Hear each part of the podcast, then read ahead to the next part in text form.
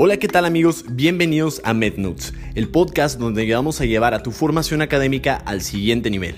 Recuerda que para más contenido te invitamos a seguirnos en Instagram, donde nos puedes encontrar como pavel.pichardo.md, mednotes.pp o en YouTube como Pavel Pichardo Mednotes. Ojalá disfrutes mucho este episodio.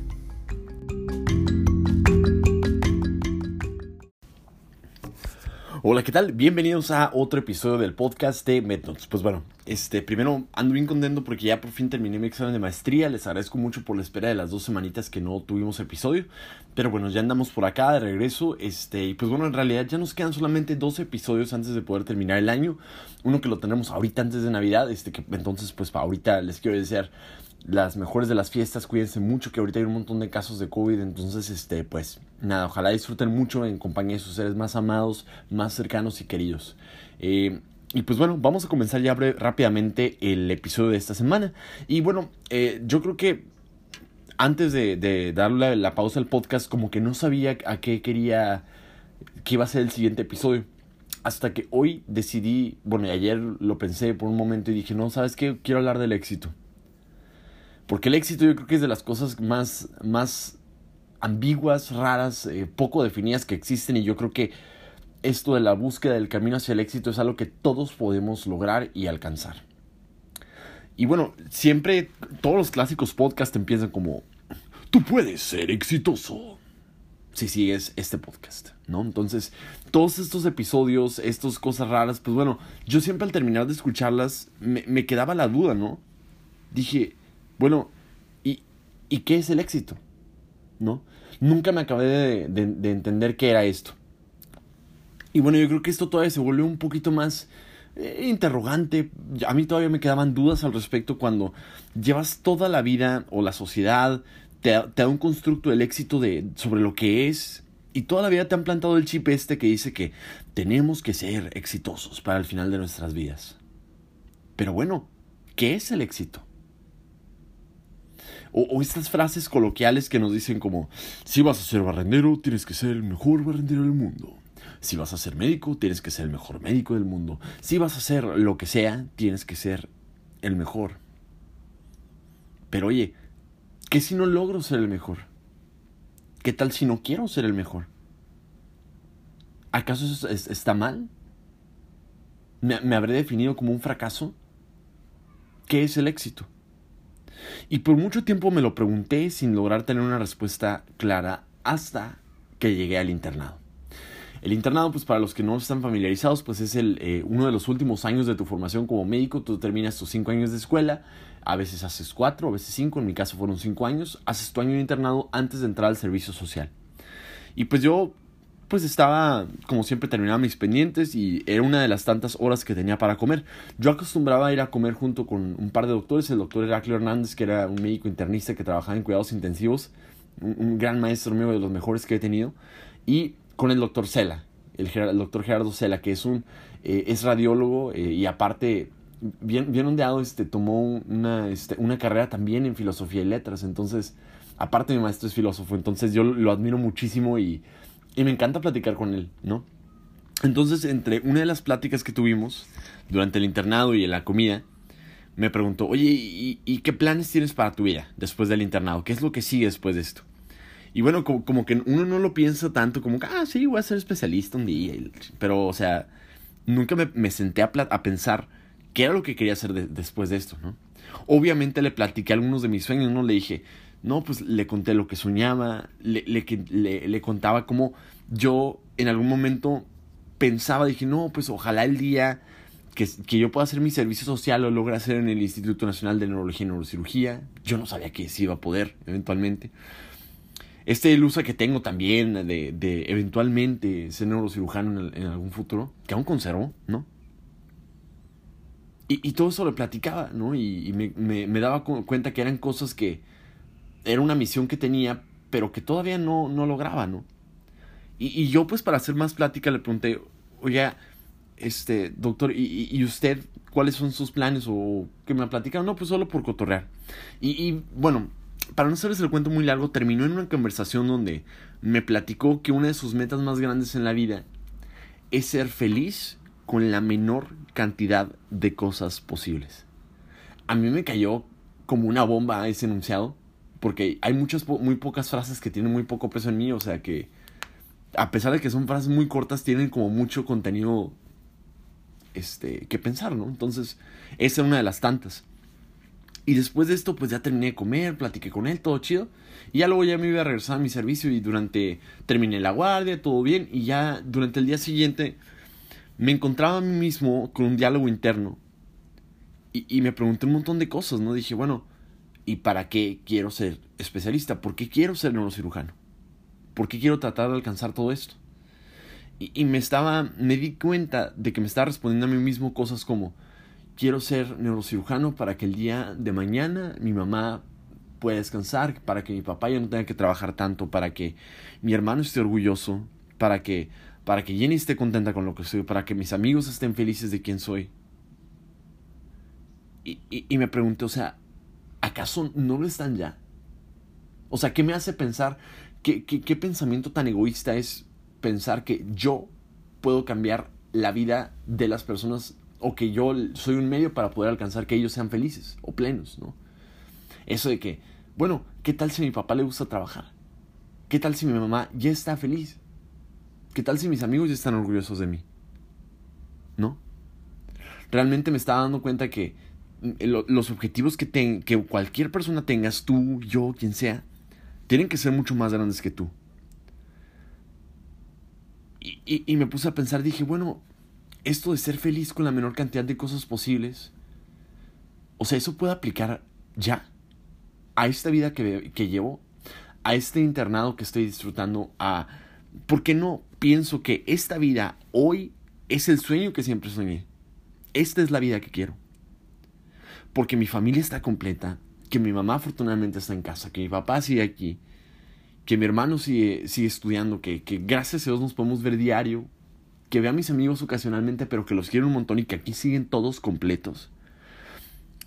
Que estoy en la carrera que toda mi vida quise y que sigo en la lucha de alcanzar mis sueños. Porque esto, esta persecución, ¿por qué no esto es mi felicidad? ¿Por qué no esto es mi éxito? ¿No? Y me puse a pensar también eh, en un montón de cosas como, como medio, no nos dicen, ¿no? Como esto de, no, tienes que vivir el presente y... ¿Saben? O sea, y, y como que uno no, no, le presta atención, pero yo por muchos años me descuidé en todo aspecto de mi vida, ¿no? Por ejemplo, me descuidé mucho físicamente, no hice mucho ejercicio. Al final del internado terminé pesando 90 kilos, ahorita ya peso 75, para que se den una idea. No hacía ejercicio, comía mal y me la vivía solamente tratando de estudiar. Y, esta, esta triste excusa era, eh, estoy estudiando mucho porque el día de mañana mi mamá no le va a faltar nada, porque el día de mañana, mañana, mañana, mañana, mañana, mañana. No me estaba dando cuenta, pero todo esto que estaba haciendo era por cuidar a mi familia del futuro mientras descuidaba a la que tenía al lado. Como no, no, tengo que estudiar porque si no, mi mamá no va a poder... Güey, la tienes al lado, cabrón. Desde ahí he tratado lo más que puedo, yo, y mi hermano, de poder a tener caminatas diarias con ella, de poder convivir. No, que aquí está, aquí está. No hay necesidad de tratar de hacer una lucha por algo que todavía no sucede. Y, y, y luego, pues ya luego te pones a cuestionar un montón de cosas, ¿no? Como los sueños, las metas que tienes, el éxito. ¿Qué pasa si no lo logro? ¿Acaso algo menos? Claro que no. No tiene nada de malo aspirar a una vida tranquila y feliz. Nada. Y te voy a decir la verdad, o sea, no nos dicen esto, pero o sea, claro que ponemos en un pedestal a toda esta, a toda esta banda, los que son de los premios Nobel, los que son eh, los mejores especialistas, los que hacen las mil publicaciones, pero yo te voy a, bueno, voy a desmentir esto. Es igual de importante el trabajo de cualquier médico o, o, investigador que esté descubriendo, bueno, que haya sido galardonado por tener un premio Nobel, que puede estar tratando a alguna mamá en una consulta. Igual de importante. Ser feliz con la menor cantidad de cosas posibles.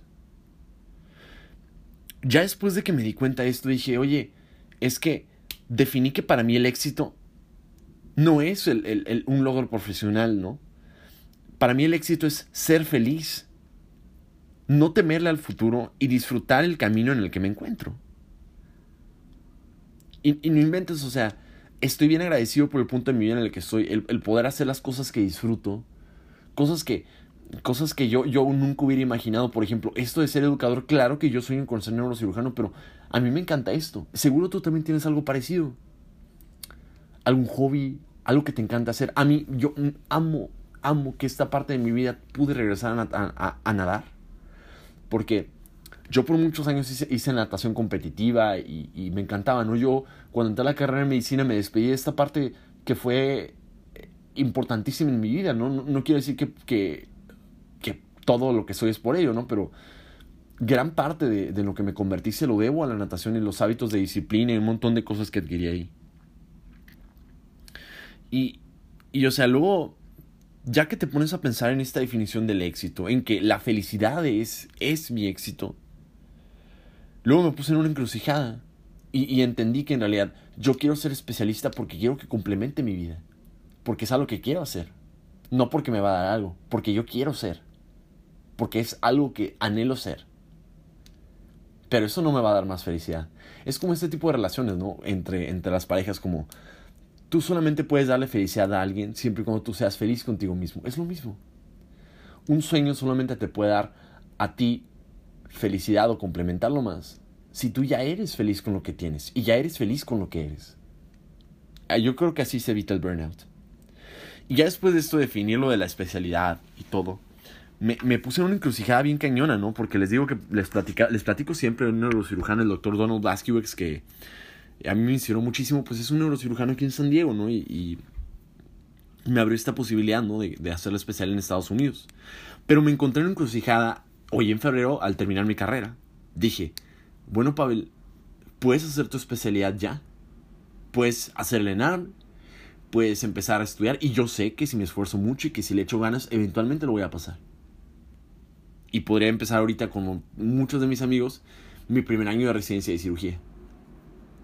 Pero luego me puse a pensar, oye Pavel, es que yo, yo pensé que lo que yo quería hacer y todavía quiero es ser neurocirujano en Estados Unidos. Yo quiero ser como el doctor Donald. Yo quiero hacer las cosas que él hace. Quiero vivir como él vive. Yo quiero poder disfrutar las vacaciones como él hace. Tener, disfrutar a mi familia y tenerla como él. y, y los, los modelos a seguir son importantes, ¿no? Pero ojo, o sea, esta, la especialidad de neurocirugía es bien competitiva en Estados Unidos. O sea, no solamente basta con que tengas un buen examen que se llama eh, USMLE o United States Medical Licensing Exam, sino que aparte el IMG o International Medical Graduate promedio, pues, o sea, te toma de 8, bueno, ocupas 8 a 12 publicaciones mínimo de los que quedan, ¿no? Que me ha tocado anecdóticamente que quedan. Entonces dije, bueno, ahorita solo tienes una, Pavel. Claro que no vas a quedar. Y, y dije, Pavel, ¿de verdad quieres esta lucha? Y me di cuenta que sí.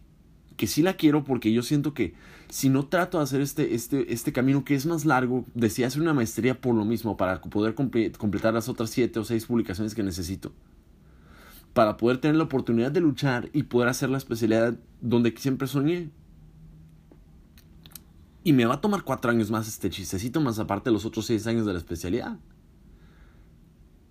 Pero me di cuenta que eso es todo lo que soñé. ¿No? Entonces yo, yo pienso que la lucha vale la pena. Y, y, me, y otra vez me pregunté y dije, no manches, Pavel, ¿cómo que son cuatro años más? Ahorita tienes 26, vas a terminar a los 30, terminarías la especialidad a los 35. Y me puse a preguntarme a mí mismo, ¿Qué te da miedo? ¿El tiempo? ¿Los años? ¿Crecer? Y bien dicen que hay dos días que no existen. El ayer y el mañana. Y una de las peores cosas que te pueden torturar más es tratar de controlar lo incontrolable. El tiempo me di cuenta y me platicaba a mí mismo en este diálogo de que ya soy todo lo que sueño. Estoy orgullosísimo, bueno, yo sé que a mi suegrita no le gusta que platique esto de la muerte, pero yo les prometo que, que, si por cualquier cosa fatal, catastrófica, yo, yo fallezco y me muero el día de hoy, no hombre, estoy feliz y bien agradecido con esta vida que viví.